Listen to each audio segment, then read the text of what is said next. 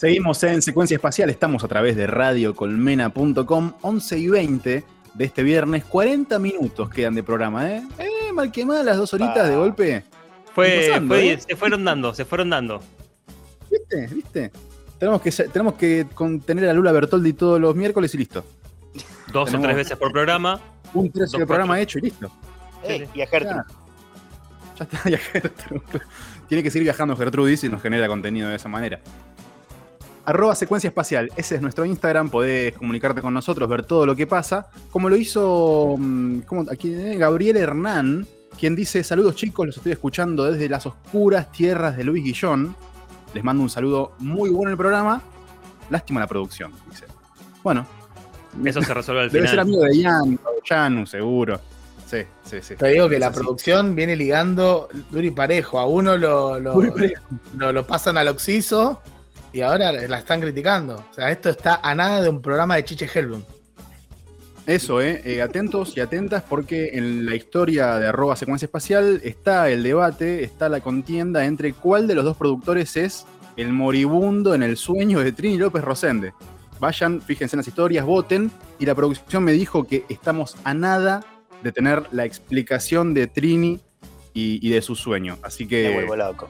Atentos, atentos. Dicen que está muy pareja la votación, ¿eh? Bien, bien, bueno. Los haremos al final del programa. ¿Les parece? Suspenso. Suspenso, suspenso. Che, momento importantísimo para Secuencia Espacial. Estrenamos sección, estrenamos bloque. Así que saludo y damos bienvenida a Ana Lentini. ¿Qué haces, Ani? ¿Cómo andás del otro lado? Buenas noches. Hola, ¿cómo andan? Buenas. Bien, che. ¿Todo bien? Sí, bien, sí. bien. ¿Vos desde Rosa- Rosario? Desde Rosario, señor. ¿Ves? Sí, sí. Orgullosa No la de tenían, Rosario. ¿eh? No lo tenían Secuencia Espacial Internacional. Internacional. Obvio. Típico de porteño, de te das cuenta. Claro, tal cual. tal Rosario, cual. Rosario, que es la tierra del Carlito. Obvio. El, el plato más noble que podés encontrar. Hermoso. Amo. Es hermoso. soy fan. Sí. Hace poco vi un video de Lito Vitale y de Baglietto haciendo salchichitas con tuco y, y bueno, y el Carlito. Amo, amo a Baglietto y bueno, y a Fito, obvio. Pero bueno, Seguro. es otro tema. Bueno, Ani, bienvenida a Secuencia Espacial, eh, flamante incorporación, que venís a hablar eh, y a, to- a tocar eh, un tópico, yo diría, muy preciso, pero al mismo tiempo con un abanico enorme. Sí, eh, tiene un montón de, aristas, pero bueno, eh, hoy por ser la primera columna traté de, de ordenarme un poco y de eh, organizar la información. La organicé así, en tres momentos importantes para mí, en mi humilde recorrido que vengo haciendo en los últimos años sobre el tema. Voy a hablar de mujeres en el cine, directoras, un poco de eso. Por eso se llama Cineartas. Eh, y Excelente nombre. nada, lo- Excelente nombre.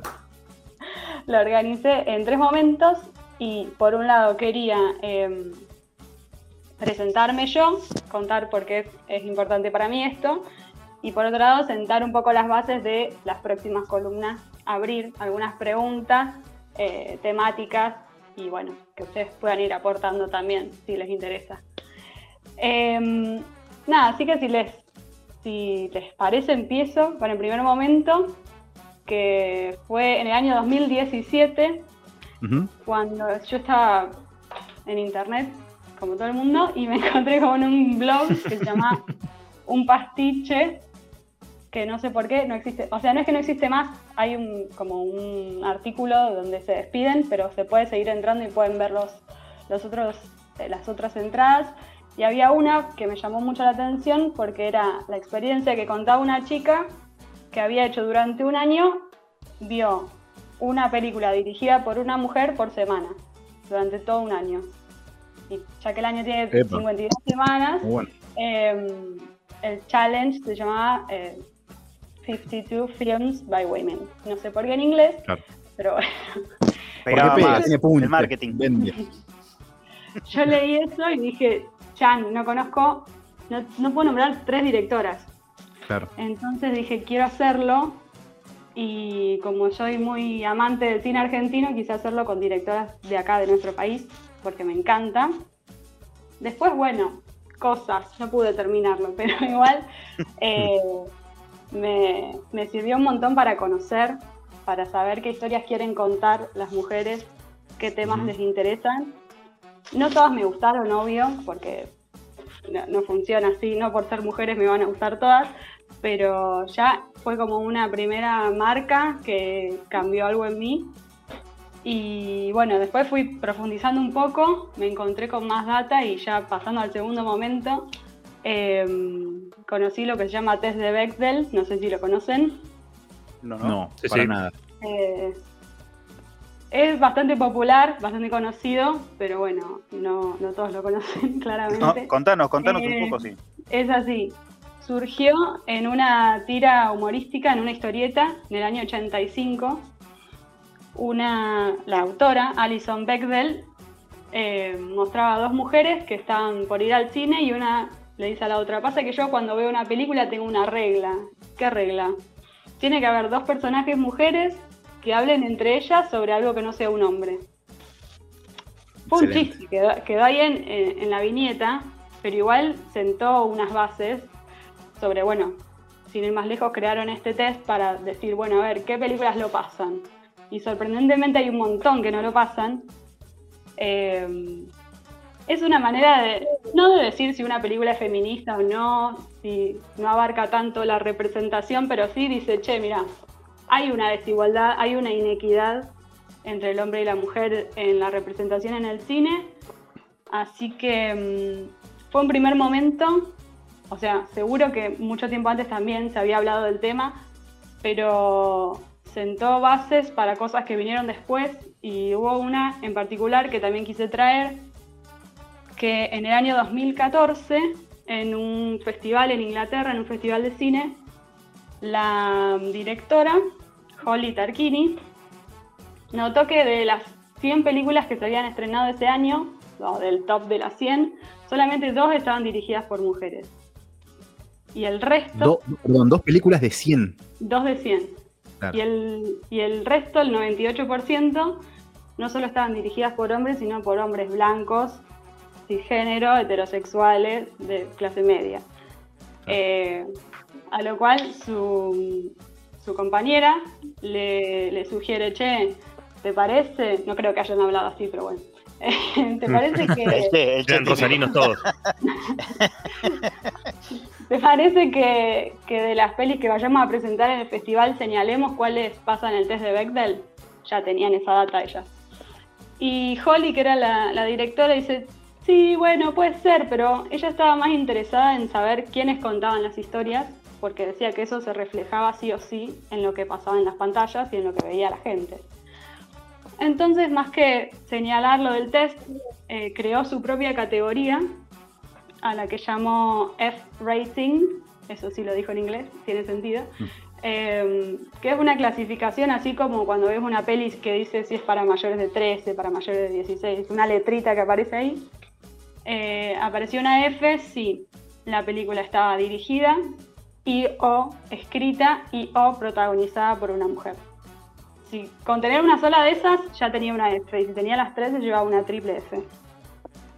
Nada, fue como un paso muy básico, pero que a la vez se fue expandiendo por otros festivales, lo cual hizo que, que se, empezaba, se empezara a, a visibilizar un poco más, porque pasaba algo que es que las películas hechas por mujeres o sobre mujeres no tenían eh, tanto presupuesto en la promoción, o sea, no había plata promocionando esas películas, no había carteles o no había tantos carteles, no pasaban tanto los trailers, entonces la gente que iba a los festivales no sabía que esas películas estaban ahí, no estaban visibles estas mujeres. Bueno, a partir de, de lo que creó esta muchacha Holly, eh, un poco se empezó a abrir eso.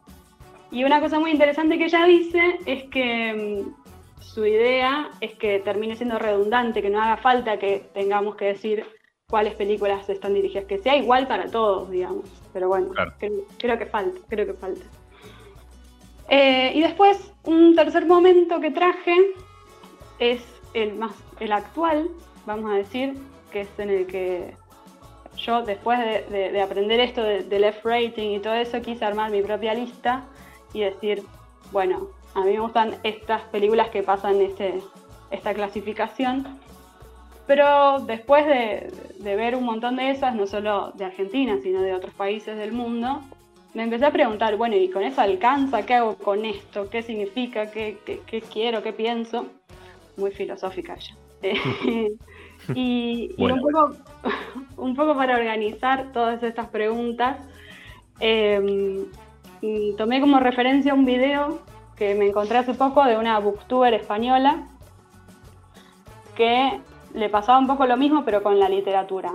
Y ella puso un tweet un día en el que pedía que le recomendaran autoras, mujeres, y saltó, saltaron muchos varones a decirle, pero hombre o mujer, no importa si son buenos artistas, como el género no interesa, que yo. Sí, bueno, pero Claro. nadie nunca pidió que le recomendaran autores hombres, creo yo. O sea, no es Claro, no, no está esa diferenciación. Claro, como que queda implícito. Vas a una librería y seguramente el mayor porcentaje es de libros escritos por hombres y en el cine pasa lo mismo. Si vas hoy al cine, no sé, en cartelera cuántas pelis dirigidas por mujeres hay. O mismo en, la- en las plataformas digitales. Bueno, eh, agrego, sin ir más lejos, ¿no? La ley de cupo en, en la música, ¿no? En los, en También, los, show- sí. en los shows. Sí, Eh, pasa en justamente lo decía, lo decía hace un rato Lula, ¿no? Íbamos al Cosquín, lo dio como ejemplo, y éramos la única banda con mujeres. Sí, la estaba escuchando y, y pensaba, obvio, porque pasa en todos lados, pasa en la literatura, en la música, en el cine, en, qué sé yo, en el deporte, en la política, siempre hay menos mujeres.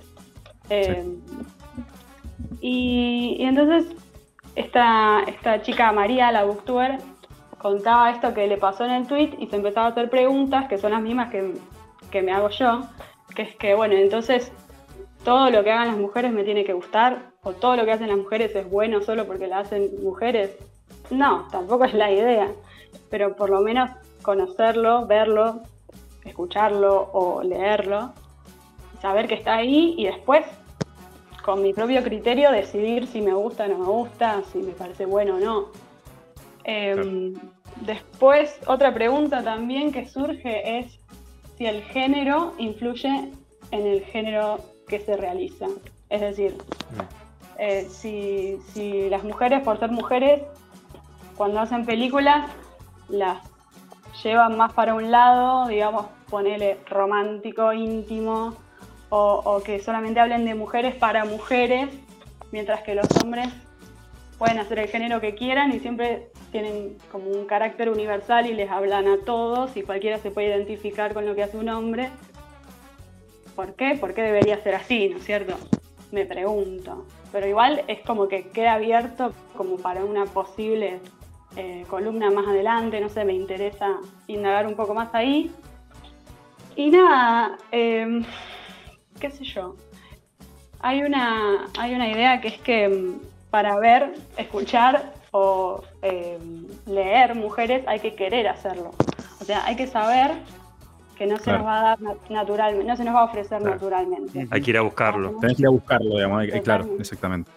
Sí, sí, sí, sí, Eh, exactamente. Bueno, invito a quienes estén escuchando, a ustedes, que se pregunten, que revisen qué cosas ven, qué cosas les gustan, si conocen. Eh, nada, es súper interesante conocer la mirada de la otra mitad de la sociedad. Eh, Yo ni más ni menos. aprovecho para preguntar entonces, ¿por dónde nos, nos- por dónde nos recomendás eh, empezar? Digo, por el cine, digo, una película, digo, como para todos, para nosotros. Mira, yo les iba a recomendar más que una peli. Cuando empezó el año pasado, una amiga me pasó un link de un artículo de la BBC que tenía una lista de las 100 mejores películas dirigidas por mujeres de todo el mundo. Y ahí te cuenta quiénes votaron y cómo se llegó a armar esa lista y por qué tuvieron que hacerla. Así que si les... Yo, porque no suelo recomendar así de la nada, no sé qué películas les gustan a ustedes. Perfecto. Pero de Argentina, por ejemplo, no puedo no recomendar a Lucrecia Martel, a Anaí Berneri, a Albertina Carri, son mis favoritas. Pero de, de afuera tenés a Greta Gerwig, la, la directora de Mujercitas y Lady. Bird, Mm. Sofía Coppola, eh, no se me vienen ahora. No importa, hay una- bueno, Ya tiraste no mucho igual, ¿eh? no para todo el año. del ámbito, del ámbito local que ya te, te escucharemos hablar seguramente de aquí en adelante. Sí, obvio. por favor. Bueno, Ani, muchísimas gracias. Primero por incorporarte a secuencia, por Gracias. estar, no sé si tan demente como nosotros para estar en este lugar. Ya te pedimos perdón, ¿no? Desde, desde el vamos, desde el día Desde cero. y bueno, y bienvenida. Y eh, aprovecho, ¿no? Ya para la gente, tanto del programa como de afuera, ¿no? Eh, no sé si podemos pasar tu, tu Instagram, quizás que, no sé, algún, o alguna consulta, che, y esto, este es un, este es el dato, e- era este. Che, Chiru, porque no solo es Ani, ¿eh? Chiru. Ah, sí, Chiru, Chiru. Soy la Chiru. Eh, mi Instagram es así, arroba soy punto la Chiru. Excelente, Listo. excelente. Así que bueno, eh, más allá de lo que vos nos traigas a futuro, también se aceptan recomendaciones que, ¿por qué no terminen en, un- en una buena sección, una, buena- una buena columna? Obvio, obvio que sí. Ani, Ana Lentini, Arias para de aquí en adelante La Chiru. Eh, bienvenida acá a Secuencia Espacial con su blog, su sección, su columna de directoras de cine argentino, argentinas, argentinas. No, no todo, no todo, pero sí eh, voy a hablar bastante de eso porque es lo que me sale, lo que más me gusta. Ah, Perfecto. listo, listo. Excelente. Cineartas, yo diría el mejor nombre de columna que escuché en- últimamente, no sé en cuánto tiempo, pero. Cinco temporadas. Sí, En cinco temporadas de secuencia, secuencia, por lo menos. Exactamente. Bienvenida, Dani, y gracias por. Muchas por- gracias. Gracias, Ana. Seguimos acá en secuencia espacial, vamos a estar hasta las 12 de la noche. Queda poquito, quédate porque viene toda la información que no necesitas saber, pero que de algún modo suma, seguro. Esto es secuencia espacial, estamos a través de radiocolmena.com, una banda que nos encanta. Eh, la hemos entrevistado en algún que otro evento de Colmena. Suena Hueste haciendo Crisantemo.